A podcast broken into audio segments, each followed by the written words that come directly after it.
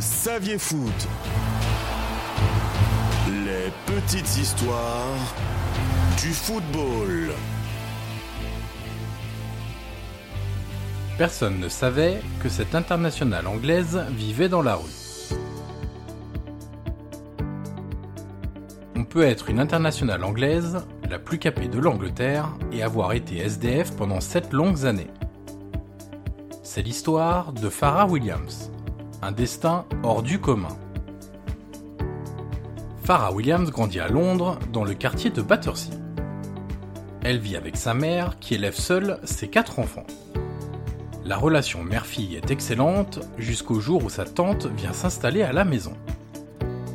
Les deux femmes ne s'entendent pas et se disputent régulièrement. Après quelques mois, on lui demande même de quitter le domicile.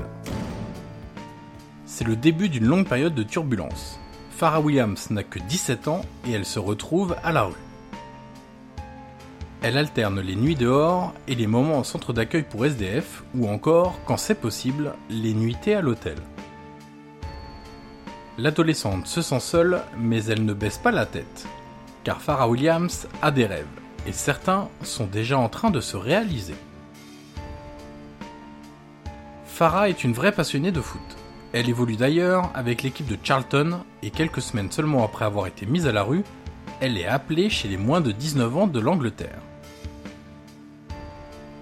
Nous sommes en 2001 et la milieu de terrain garde sa situation pour elle. Elle ne veut surtout pas que ses coéquipières, sa coach ou même le grand public sachent qu'elle est à la rue. Par peur du jugement, expliquera-t-elle plus tard à la BBC. Je ne voulais rien dire. Les gens ont cette faculté à juger les autres et à avoir une idée de qui peut être ou ne pas être son domicile fixe. Je ne laissais rien paraître et je vivais comme une personne normale, sauf que j'étais SDF. Le championnat anglais féminin de football étant amateur, elle ne gagne pas assez d'argent pour pouvoir se payer un loyer dans l'une des villes les plus chères du monde. Et ce, même si elle vient de passer de Charlton à l'équipe de Chelsea. Hope Powell est la sélectionneuse nationale et elle ne tarde pas à découvrir la vérité. Un jour, toujours en 2001, au retour d'un stage d'une semaine avec l'équipe des moins de 19 ans, elle voit la jeune joueuse tourner en rond. Après lui avoir demandé où elle comptait aller, elle reçoit en réponse un terrifiant Je ne sais pas. Powell conduit alors Williams au centre d'accueil de King's Cross, en plein cœur de Londres. Quelques jours plus tard, elle l'appelle même pour sa première sélection officielle sous le maillot de l'équipe nationale.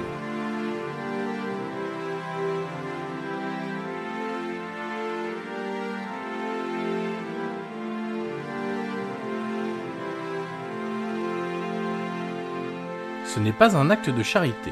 Farah Williams mérite sa sélection car elle se débrouille très bien avec le ballon. Il faut attendre son transfert de Chelsea à Everton en 2008 pour voir sa situation se normaliser. Sept ans après avoir été mise à la rue, sept ans après avoir connu sa première sélection avec l'Angleterre, elle peut enfin avoir une vie harmonieuse. À Liverpool, elle peut compter sur l'aide et le soutien de son entraîneur à Everton, Maureen Marley. Celle-ci lui paye d'abord quelques trajets pour Londres, puis elle lui décroche un job au sein de la fédération anglaise.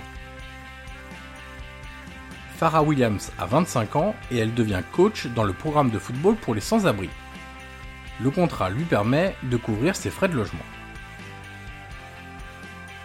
La suite de la carrière de Williams sera très riche. Elle est devenue la joueuse la plus capée de l'histoire de la sélection anglaise avec 170 apparitions.